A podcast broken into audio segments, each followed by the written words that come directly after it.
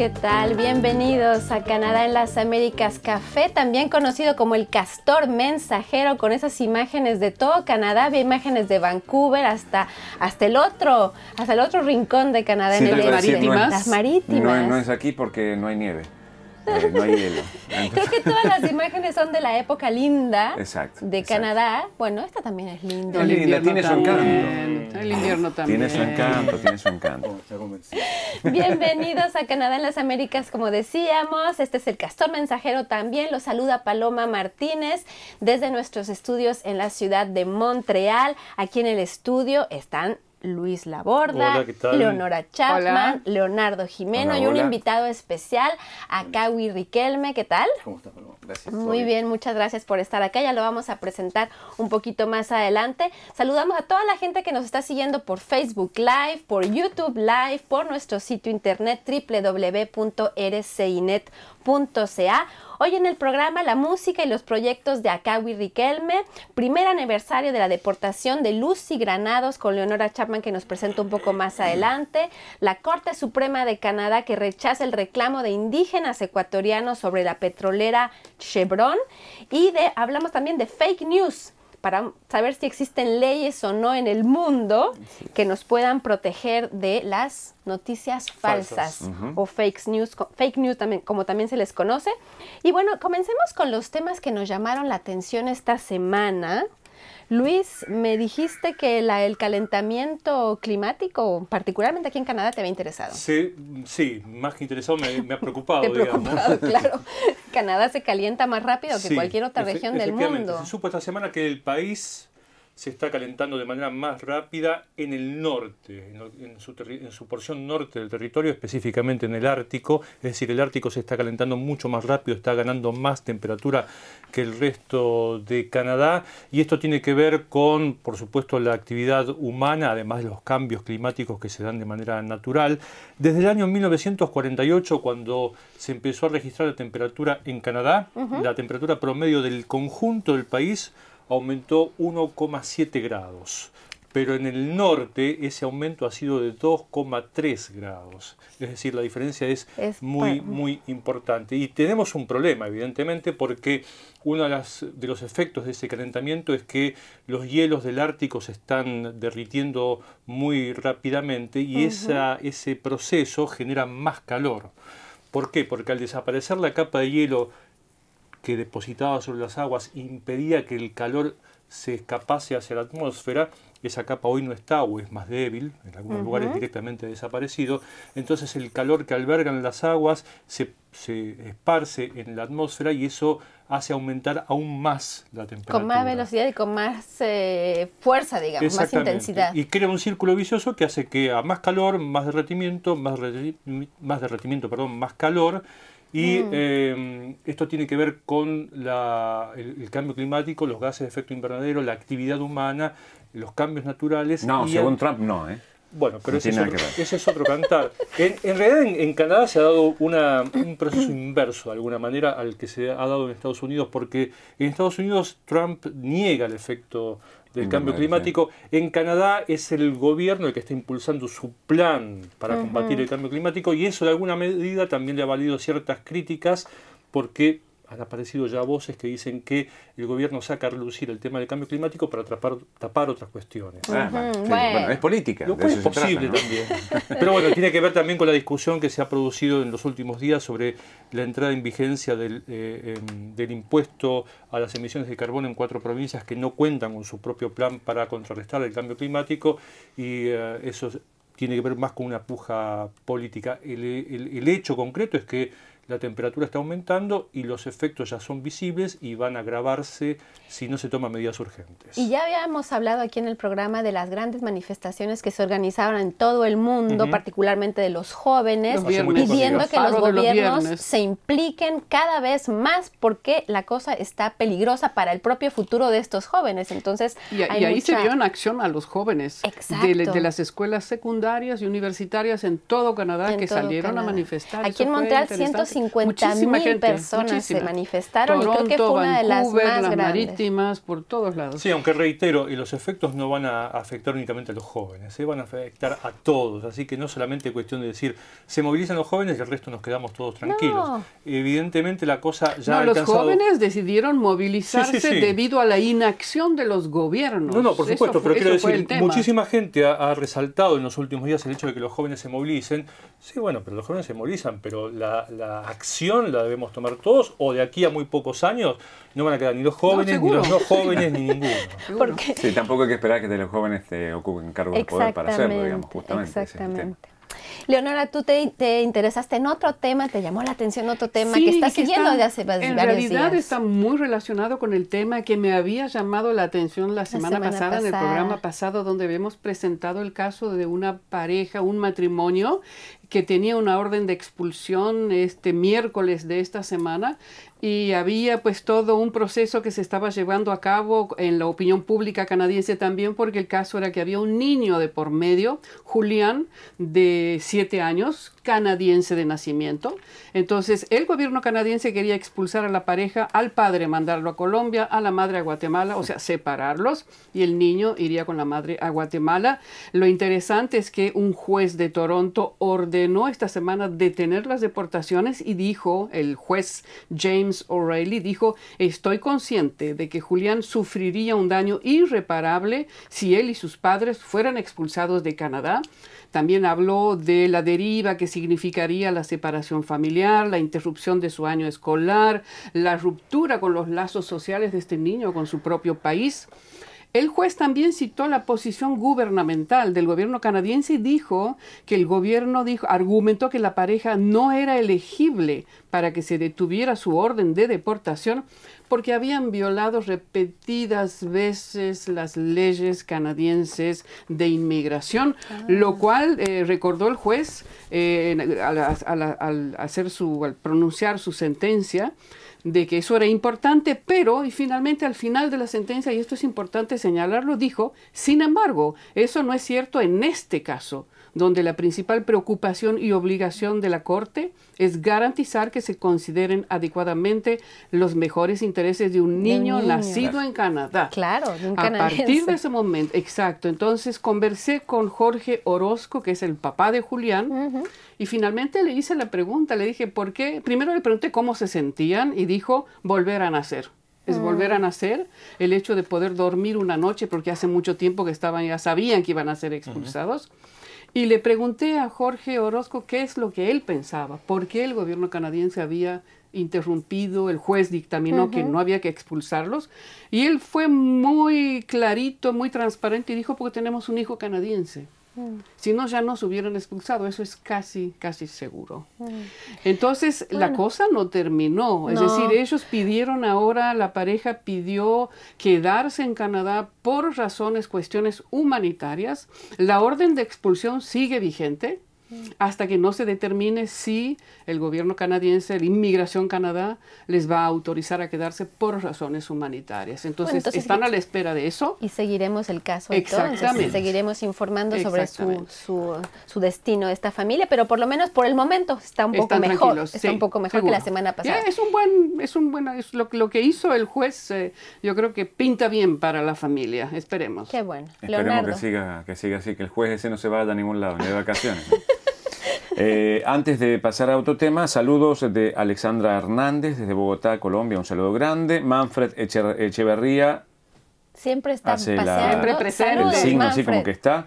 Gustavo Lucas dice saludos desde Melo, departamento de Cerro Largo, en Uruguay. Saludos a Pablo, que por su comentario debe estar indispuesto. Y Pablo, que está, nos manda un saludo y les leo el saludo de Pablo. Dice, hola a todos, escuchándonos entre sábanas. Pobrecito. Bueno, con, bueno, Peor que ayer, dice Pablo. Pobrecito. Veo a Kawi, así que te mando un saludo, Pablo. Hola Pablo, mejórate. Así que lo esperamos Sí, con, con muchas ganas. Pobre te- estaba tosiendo tanto, pero es bueno. el fin del invierno, eso es lo más triste, ¿no? Exactamente. Pero en esa época hay muchísima la gente que se, que se se enferma. enferma, Sí. Y hay muchos dando vuelta por ahí. Exacto, exacto. sí. No mencionaremos nombres. No te miremos. No. Y Leonardo, tú nos hablas de un lituano que me pareció muy gracioso. Sí, en realidad a me parece. Viajó voy a, solo. voy a cambiar el, El- el ángulo el- de la información porque tenemos como el cambio climático, la gente deportada, no deportada, y ahora yo con una cosa así que me causó gracia en realidad. Simpática. Eh, se llama Sirmantas strimaitis. Y eh, todo esto es porque se saca una foto y la comparte en sus redes sociales a bordo de un Boeing 78, eh, 737-800, no el MAX, ¿El el, que que, se tiene estrelló? problemas. No, no, No. no. Eh, Ay, estaba solito. Y estaba solo en el Sí, avión. la Tenemos una foto por ahí Solo, de- solo, del solo el en el avión. avión. Pobre Sí. hombre. Mira. Era él, el piloto, copiloto, tres tripulantes, tres azafatas, digamos, o sea, cinco tripulantes en total, y él, en el avión, todo para él. A mí me ha pasado alguna vez entrar a un cine y estar solo. ¿Está bien? Y, y- y la sensación es extraña, estar en un cine solo, ¿Solo? solo. Y me pasó una cosa muy particular esa vez que estuve en el cine. Bueno, este muchacho viajó desde Lita- Lituania hasta Bergamo, en Italia, completamente solo. Lo que decían era que en realidad, ¿por qué viajaba solo? Porque la línea aérea estaba experimentando una nueva, un nuevo vuelo, una nueva destinación y no se habían vendido ningún, ninguno de los Y tickets. este, y este oh, buen hombre Excepto él. sacó Él el ticket. estaba ahí. Exacto. Pero a lo mejor por miedo también. No, no, no, No, no, creo, no, no, no, creo, no. no creo, este, porque nadie sabe, cuando uno no sabe cuáles son, el- cuando si hay un viaje directo no saca Es una nueva el- trayectoria Claro. que Ah, estaban de ensayando. de acuerdo. Y- ¿Le dieron mejor servicio, por lo menos? Mm, Supongo, Seguro, supongo que haber sido personalizado.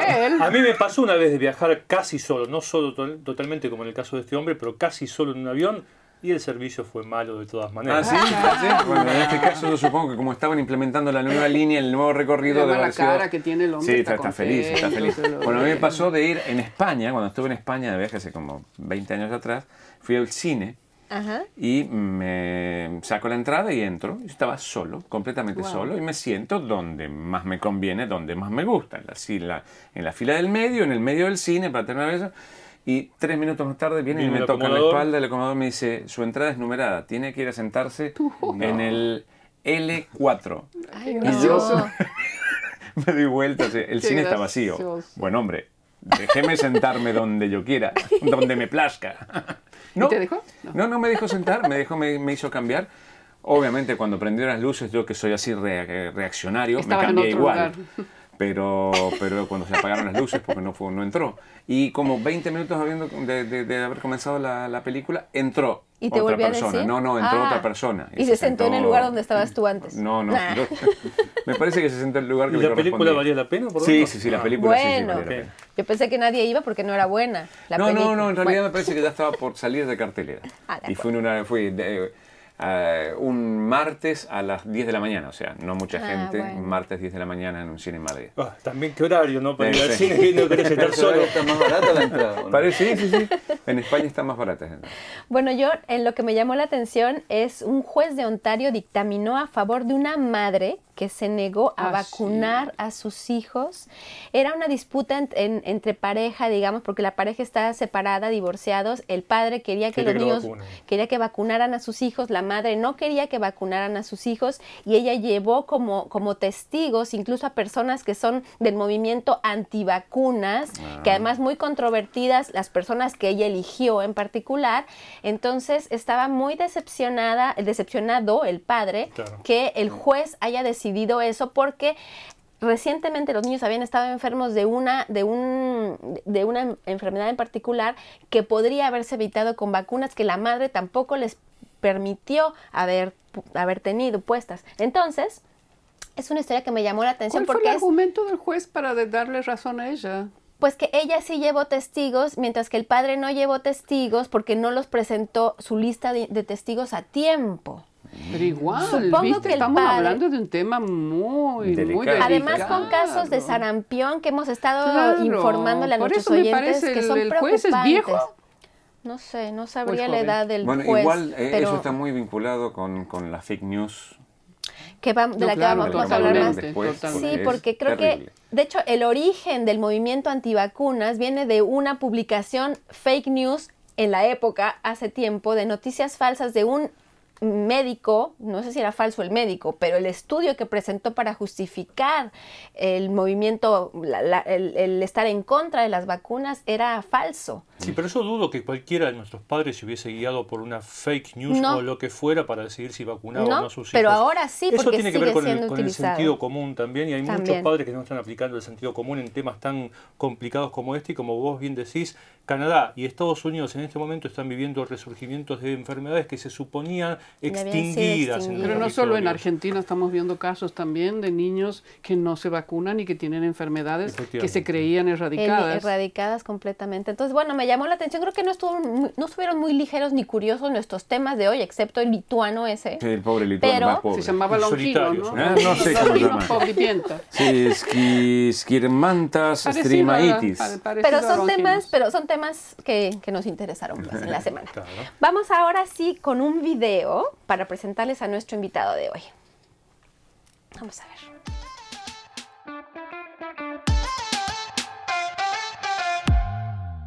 Siempre viajando a camello o en carro, hombres libres, somos hermanos, explorando nuevos horizontes de gente buena, con lindos rasgos, conociendo culturas diferentes, ampliando la mente, en ese estamos, vivir la vida porque hay una solamente, viviendo el presente. Sahara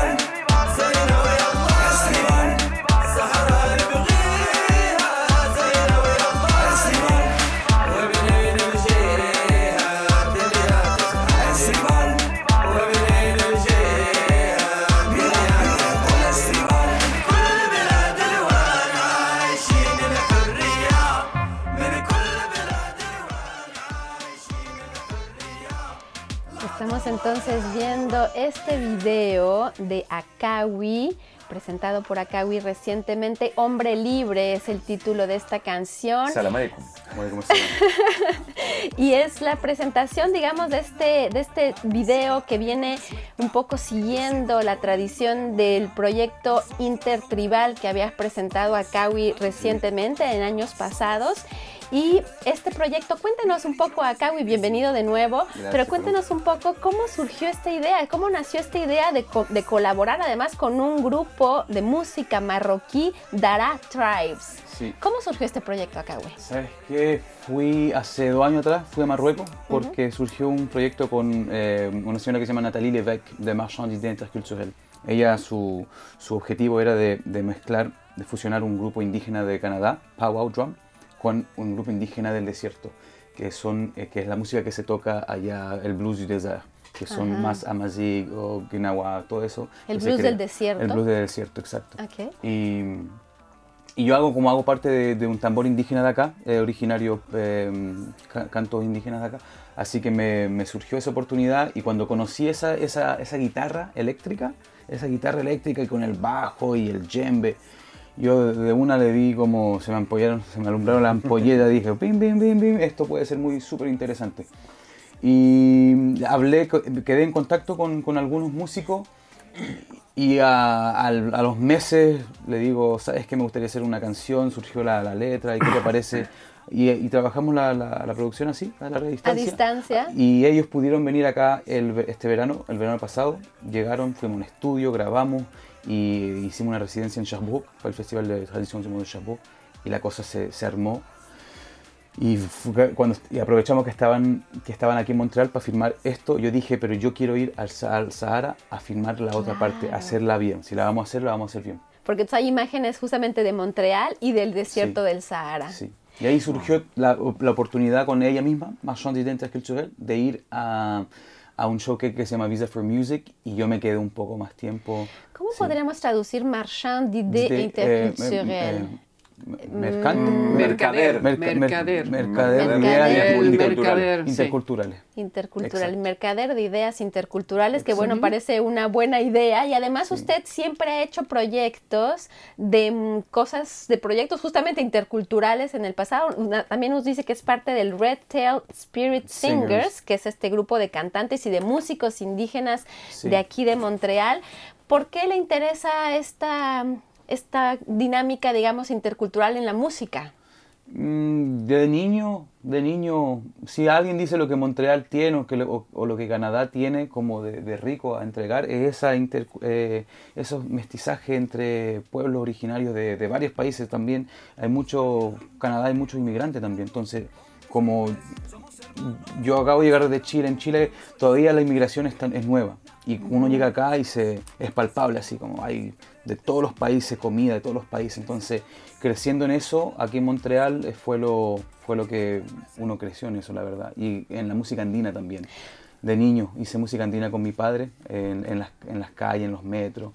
Entonces, lo que es Ah, siempre wow. originario y de raíz y, y- y indígena, siempre siendo también de, de padre, mi viejo, mi padre mapuche, chileno, es como que siempre estuve eh, centrado en eso. Sí. Leonora. Sí, em, dijiste al principio y me llamó la atención la manera que hablaste sobre una guitarra que escuchaste allá. Del blues del desierto. Eh, ¿Qué tiene de particular esa guitarra? Es, es la forma como ella la, como la tocan. ¿Es que el sonido es muy Tam- diferente al- a las otras guitarras o es...? No es la forma, eh, eh, es que uno escucha una guitarra eléctrica, uno va a pensar música rock, Ajá. de una, sí. De la pero ellos, ellos tocan su blues y le ponen su, dist- un poco de distorsión y con el fraseo que ellos tienen, que es un fraseo... La hacen bien particular entonces Exacto. del Es un sonido un poco más metálico también, ¿no es cierto? ¿O no? Mm, pues se- no, no tanto, no tanto, depende, hay, hay- algunos grupos que también que tienen su, su, su- su firma que le cambian el sonido. Pero no tan, no tan metálico como el rock así pesado, pesado. ¿Y los músicos eran solamente de allá o Sí. había músicos Ellos- de los dos países, digamos? No, ellos son de Tagunit. Ok. Son de la última oasis antes de llegar al desierto, eh, por el- la región eh, sur, eh, suroeste de Marruecos. Ellos son de Tagunit y allí eh, y son todos de ahí. Pero eh, lo, lo interesante de Dara Tribe que cada uno viene de una, de una nación diferente, por eso se llaman eh, eh, eh, Tribus, ¿no? Claro. Tribu, exacto. Eh. O, no, mire, son, hay uno, un Saharaui, que es creo, hay un Gnawa, hay un Amazigh, hay un... eh, esos tres, lo que me, me- memorizo bien, pero hay dos más que son otras tribus, otras naciones. Eh, ¿Y cómo en- se dio esa conexión entre tu experiencia acá y con los grupos de las primeras naciones, con ellos? ¿Cómo se Eh, dio ese, entre, ese tejido? Porque mm, esto- hice, lo que estamos viendo ahora es una canción que se llama De Shaya, y ese es un, la verdad yo lo pensé como un tinku eh, boliviano del, del altiplano, del- de los Andes, que Bueno, explica qué es, qué es tinku. El tinku, el tinku es un ritmo que se encuentra ahí en, en los Andes, más bien particularmente en Bolivia, también se toca un poco en Chile, eh, en Perú, toda esa, toda esa, esa región. Y es- el tiempo del tinku es así, algo, un, baile bien de guerra, la verdad, es bien fuerte. Y el tambor indígena de acá del Paguao también es ¿Y allá? Marta. ¿Y con ellos? Entonces ahí yo dije, siempre me, me tomó la atención el canto indígena de acá. Siempre fue algo, eh, tuve la oportunidad a los 15 años en, en gira con mi, con mi papá, fuimos a, a Point Bleu y, y mi viejo tenía a familiares, amigos allá. en- ¿Es una reserva indígena? Sí, en, eh, estuvimos en Point Bleu, que es eh, territorio Aticamec, y estuvimos en una radio allá, nos acogieron muy bien porque mi padre, mi padre conocía a la gente de allá. Entonces siempre estuve bien anclado con, con esa, la cultura de acá, indígena. Y, y siempre me fascinó ese, el tambor. Y cuando me hice en contacto por internet, le dije, mire, le presenté la canción a un, a un Jesse Echnepenescom, a un amigo, y bueno, que no lo conocía, pero en el, en el tiempo hice un contacto y le presenté la canción así, con la flauta y la, la idea de la, de la letra. Y me dijo, ok, te voy a hacer una canción para esa can- una canción indígena, Para con canto indígena, características. con, Claro. exacto. Y, y ahí me invitaron. Cuando ellos fueron al, al estudio, estaba uno de los integrantes, Michel Tremblay, me invitó, me dijo, ¿te gustaría ser parte de nuestro grupo? Yo dije, pero obvio, obvio, no pregunten dos Y veces. estos conjuntos de donde estuviste en Marruecos, el Ah. tambor también es muy importante, el, el, el- ritmo. el ritmo, El- la percusión, ¿no? Sí, allá también tiene un tambor que se parece mucho al, al- a los tambores de acá. Claro. No se toca igual, no son, no son 100, eh, 12 o 6 personas sentados, pero le, le, le tiró mucho la atención, y le llamó mucho la atención el, el tambor y, y la forma como se canta también, porque hay una cierta región en Marruecos donde ellos también cantan con las, con las voces eh, agudas. Ah, qué interesante. y- y lo, lo más, lo más divertido de todo esto es que mm, yo hice una marca de ropa que, que se llama Also Known as Cruz Andina, que es la gorra, una publicidad ahora rápidamente para mi marca. Y la, la marca de ropa está eh, basada sobre la cruz andina, que se llama Chacana. En otros pueblos originarios tienen otra, otro nombre. Y lo que a mí me llamó la atención es que desde niño yo veo la Chacana en todos lados. Está en la, la cultura mapuche, está en la cultura aymara quechua. Y está ahora cuando estoy más aquí en lo indígena de acá, también, También se encuentra. claro. Y empecé, y cuando empecé a ver, bueno, si vamos a una marca de ropa indígena, nativa, que embarquemos a todo el mundo, porque para mí fue esa, como ese símbolo nos une, la verdad, nos une en vez de, de separarnos, decir, ah, este es mi Sí, no, el estereotipo de- del tambor cruzado, y de- sino una cosa que refleje realmente Exacto, todo y ahí vamos a mostrar todo, este tejido es, es maya, es de, es de- de Guatemala. Y cuando voy a- a Marruecos, entrando en zona más indígena, donde están los amazigh y todo, y veo la chacana así, en todo, veo la mitad de la chacana en todas las casas, incluso por ahí va, va a aparecer. Y le digo a mi amigo, le digo, loco, aquí, hay, este, Aquí hay veo la chaca". chacana, lo único que quiero es verla por completo. Y me dicen, no, está ahí, está ahí mal, está ahí mal, está ahí mal. Y dije, ya, ok. Y cuando llegamos como casi bien en una, en una ciudad que se llama eh, territorio Zagora, Zagora, y ahí me aparece eh, full. La Y le digo- completa. la Wow. completa. Y le digo a, a un, a un chico de allá, le digo, ¿qué símbolo es esto? Me dice, ah, esto es indígena, Amazic, símbolo indígena de aquí. De territorio". antes. ¿Y qué significa? Me dice, "Ah, están aquí hace muchos años, no sabemos. No sabía. Y dije, ¿sabes qué? Esto está, está grabado, está en unas piedras en Bolivia, en Tiahuanaco, está en... No, no saben, no, como que, ah, La- todo está conectado, ¿ah? exacto. Todo está Entonces, conectado. ahí viene eh, mi, mi- mi- mi filosofía musical en, en lo que estoy haciendo, eh, también hombre libre, porque Amazic quiere decir hombre libre en, en, el, en en el idioma de ellos. Y, y tribal, yo creo que el futuro es tribal. El Sí, eso lo, lo he escuchado decirlo en varias ocasiones. ¿Por qué el futuro es tribal? ¿Sabes qué? El fu- Porque somos me- todos tribus. De una sí. De una el blanco es tribal, el indígena, el negro, todos somos tribales. Y creo que estamos, eh, justa- por el cambio climático y todo eso, hay que, se- la- los ojos se están, se están eh, focalizando mucho en, en- en- en lo que es primeras naciones del mundo entero. ¿Es tribal o intertribal Tribal, el primer EP se llamaba Intertribal porque pero- en, la, en, en el, eh, en la nación indígena se- hay una canción que se llama, inter- hay un tipo de canción que se llama Intertribal donde todo el mundo puede ir a bailar. en el- Pero en el ¿no será que el futuro será intertribal? También. Para que nos conectemos en todos así. Bueno, aquí tengo saludos antes de continuar, un, Sí. eh, cortito. Eh, Gilberto Martínez, saludos de Nicaragua. Johnny Willy Navarro, dice, es momento de estar en sintonía en forma completa y como hombre libre desde Perú. Ah, Me gustaría impulsar ese interesante proyecto aquí con las comunidades andinas de mi marav- maravilloso país para mostrar el contraste de las maravillas incas. Para allá vamos. Yo quiero, eh, quiero ir a, en julio quiero ir a Perú a filmar algo. Ahí está. Así que, bueno, Johnny. Ahí Ya tienes un amigo Ahí allá. tenemos ya un contacto, te lo pasaremos en, en su debido momento. Y Yasna Chiesa o Casagrande dice: Yasna. Saludos, chiquillo. Hola Yasna, ¿cómo estás? Sí, sí, Te conoce. sí. Que lo puse en mi muro ya de una, sí. pa- Y vaya- April, que normalmente nos escucha Sí, desde. está en Nuevo Brunswick. No, en No, este ah, no, momento no es está en ella. España, está en Granada. Pero no, originalmente está en Sí, Nuevo y Brunswick. dice: Me hace gracia escucharlos desde Granada, España. Ah. Granada, tierra soñada por mí. Ah, caramba. Una última Pues muy pregunta. internacional Sí, claro. esta, la presencia de los oyentes. Claro, y acá una última pregunta, ¿qué le deja a usted todo este proyecto, todos estos proyectos mezclados e intertribales en los que usted está implicado, qué le dejan a usted como músico y como persona? experiencia, conocer, eh, crecimiento, eh, de poder, de poder eh, viajar, conocer culturas eh, diferentes y ver. Creo que todo tiene una base concreta y de si uno va a hacer música o si uno va a hacer cualquier tipo de, de, de- de- de arte, lo que sea, para mí tiene que tener eh, anclado, tiene que tener una raíz profunda. Y qué más bien de poder yo haberme encontrado como mi raíz, así dije ya, si voy a hacer música que tenga eh, ojalá un impacto eh, grande. Hay gente que le gusta Dishaya que dice, men, tu canción es la que me da el boost de todos los días porque eh, es como eh, tiene esa, esa letra. Y, y- y recorrer, quiero conocer. Hombre Libre, por, eso, por algo lo hice también. Me, gu- Siempre me, me ha gustado viajar eh, y conocer culturas. he estado, por, por mí fuera, viajar mucho más y hacer esas pequeñas cosas en música. Para que- conectar.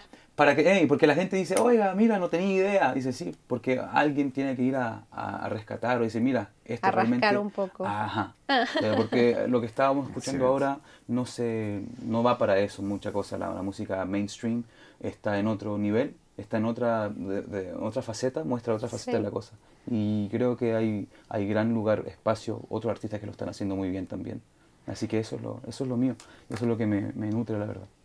Pues muchas gracias por habernos, gracias habernos por venido a visitar aquí. aquí a los estudios. Mucha suerte en todo lo que venga. Muchas gracias. Y Sí. entonces hasta una próxima vez porque va a haber otros proyectos probablemente. Sí, sí, vienen, vienen dos, viene un par de singles, bien, bien, bien.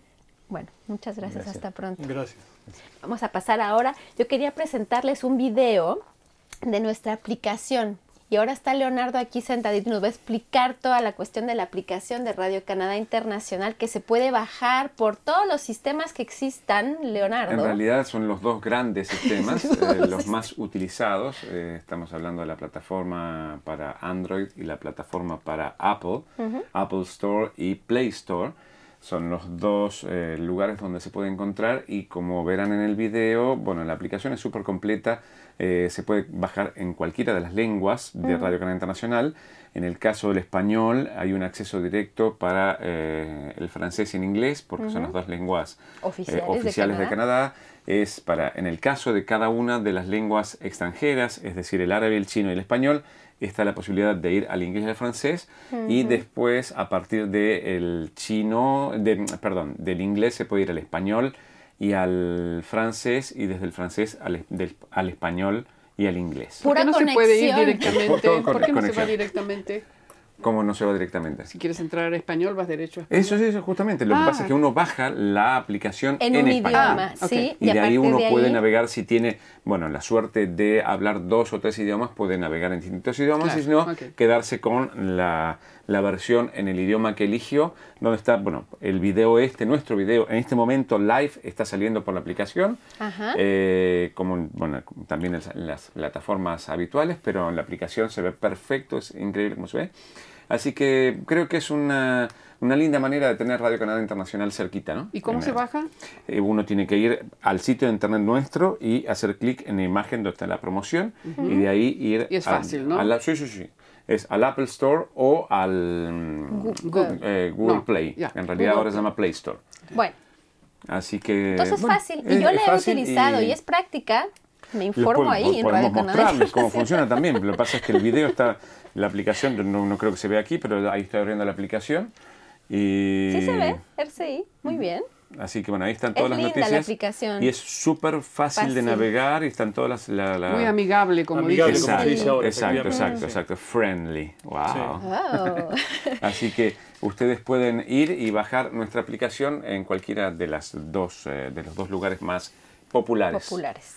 Bueno, ahora vamos a hablar de los temas de la semana. Leonora, tú, como decíamos, nos hablas del aniversario de la deportación de Lucy Granados. Un Sí, caso hoy que es se un- escuchó muchísimo, ¿ah? Sí, están los dos temas un poco relacionados con el que mencionamos al inicio de esta familia que estaba por ser separada eh, y deportada. Eh, Lucy Granados no tuvo, Lucy Granados tiene hijos que viven en Guatemala. Ella vino acá hace casi 8 o 10 años, que estuvo viviendo en Montreal, trabajando sin, sin eh, indocumentada trabajaba. También, además, no solo trabajaba, sino que se implicó en movimientos eh, de- de- para cambiar las condiciones sociales, laborales de los indocumentados. Era una persona muy, muy activa. Muy activa. Y tenía tres hijos en Guatemala y mandaba el dinero a Guatemala. A su marido lo habían matado, a ella la amenazaron las maras. La desgracia de Lucy era que ninguno de sus hijos nació en Canadá, finalmente porque hubiera corrido otro tipo de suerte. ¿Y por qué se la dio, se la hizo conocer? Bueno, primero porque se, la conoció mucho su caso en Canadá, porque después de vivir 10 años, de pagar impuestos como todo el mundo, de tener ya una vida organizada, haber aprendido la lengua y todo, el gobierno canadiense le rechazó su pedido de, de- de- de- no sé si era en ese momento, no me acuerdo si era refugio, primero refugio, después por razones humanitarias. Y entonces eh, hubo una orden de deportación y la policía canadiense entró a su departamento con una violencia inusual Sí. y arremetió contra ella para sacarla y llevarla a una cárcel previo a enviarla en avión. Y fue herida, resultó herida en un brazo, en la cara, entonces hubo, por eso tuvo tanta repercusión este caso. Y eso fue hace un año, en el mes de abril, justo hace un año, hubo un organismo de, de, las, eh, de la provincia de Nueva Escocia, de Halifax, que eh, tiene relación con Guatemala, que hacen eh, muchas campañas por derechos humanos en Guatemala. Y ese organismo una vez por año va a Guatemala a visitar a diferentes organizaciones de derechos humanos y este año fueron a visitarla a Granadas, a Lucy Granados. Entonces conversamos con Stacy Gómez, que es coordinadora de la red Rompiendo el Silencio de las Marítimas, y ahí pusimos foto de ella cuando están todas juntas en Guatemala.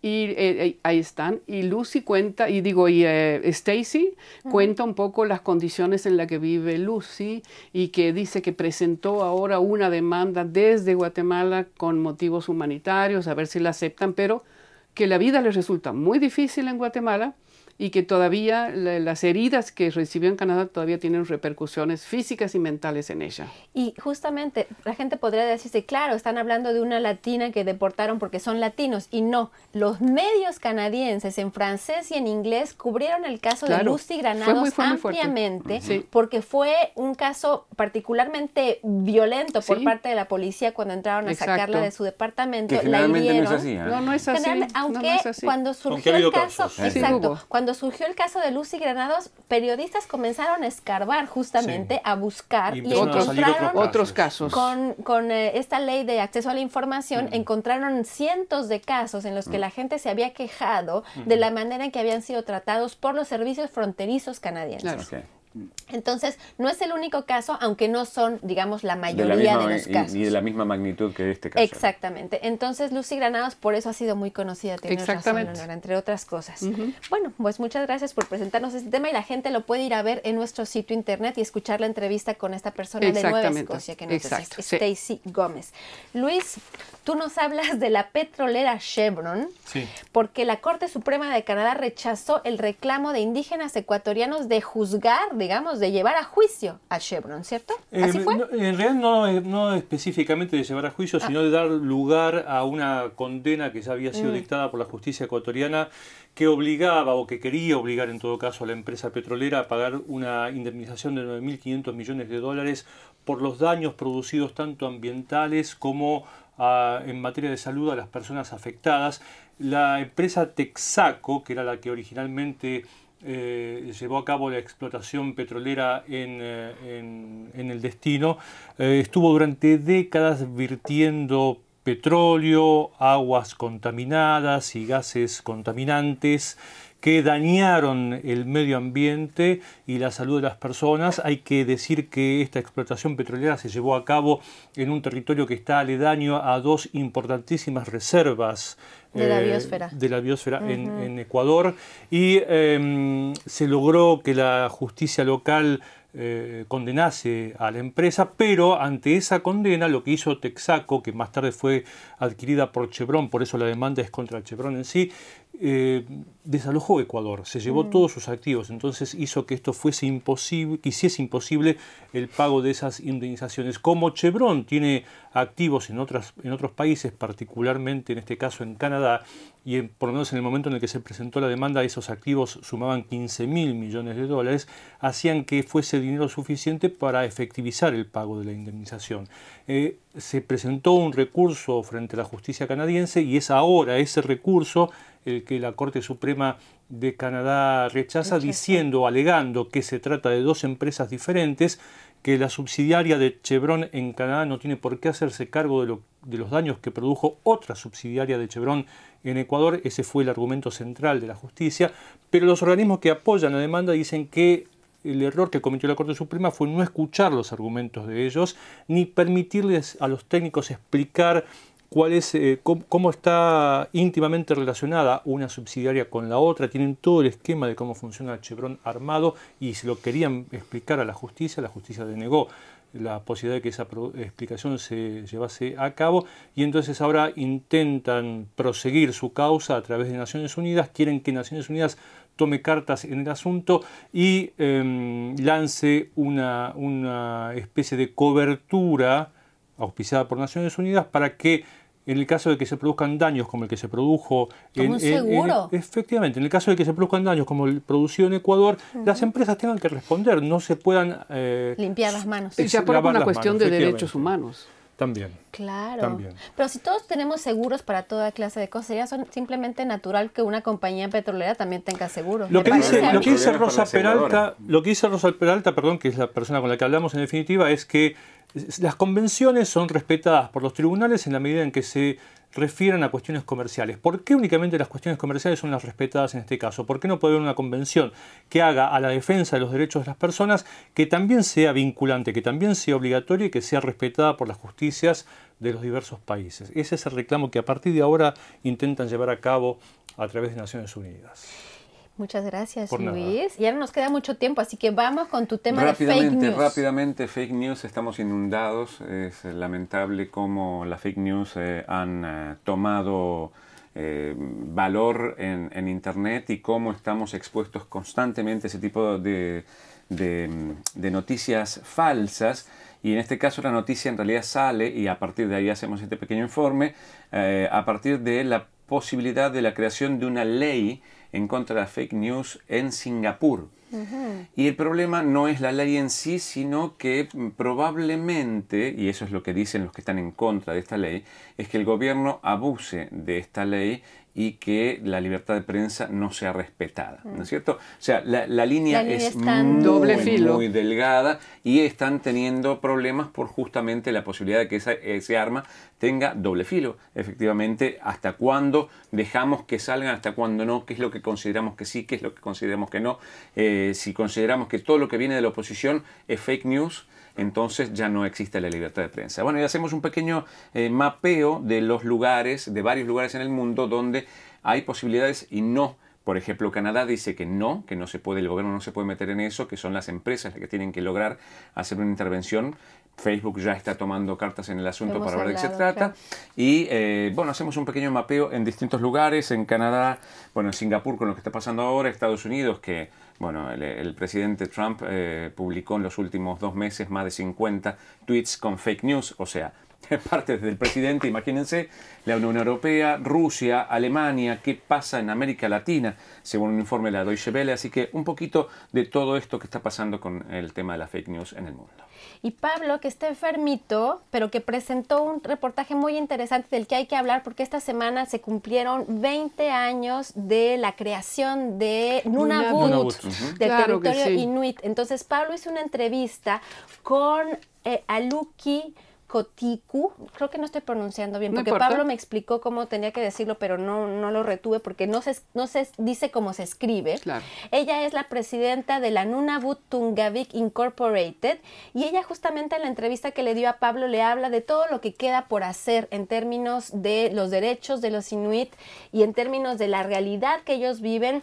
Estamos hablando de 25 comunidades, pero por ejemplo, en términos de la escuela, de la educación, hay 43 escuelas en todo el territorio de Nunavut, pero ninguna se habla Inuktitut, que es el idioma de la gente de Nunavut Oficial.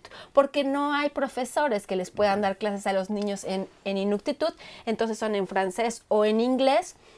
Entonces, esta invitada de Pablo, pues justamente explica eh, todo lo que está relacionado con los avances y con los, con los, lo- no sé, todos los Y con las estancamientos esperanzas también. truncadas. Exactamente, con la creación del, del territorio de Nunavut hace 20 años, entonces los invitamos a que vayan al sitio internet de Radio Canadá Internacional y vean lo que hizo Pablo al respecto. Que no solamente habla su, Y- su lengua y inglés y francés, sino habla también muy bien español. Exactamente, la entrevista de Pablo, que es de allá, es inuit, habla muy bien inglés y francés. Y yo les presento nuevamente este reportaje, que es un reportaje largo, sobre que hizo nuestro colega de la sección eh, francesa, Raymond de Marto, y que yo adapté a, la, a las invenciones de- Las hechas- invenciones canadienses, ¿no? Súper interesante. Todas las invenciones hechas en este país, particularmente aquellas relacionadas con el invierno, con las comunicaciones, con, Con la la, salud, con la con- salud, Con el espacio, me imagino, Con- el bra- famoso brazo. El- el brazo canadiense. Canadiense. El, el- el autobús amarillo que tiene el brazo y el stop, eso es el Ah, sí, montrealense. Eso no lo puse Eso en, es el- en el montrealense. reportaje. El autobús Bueno. escolar.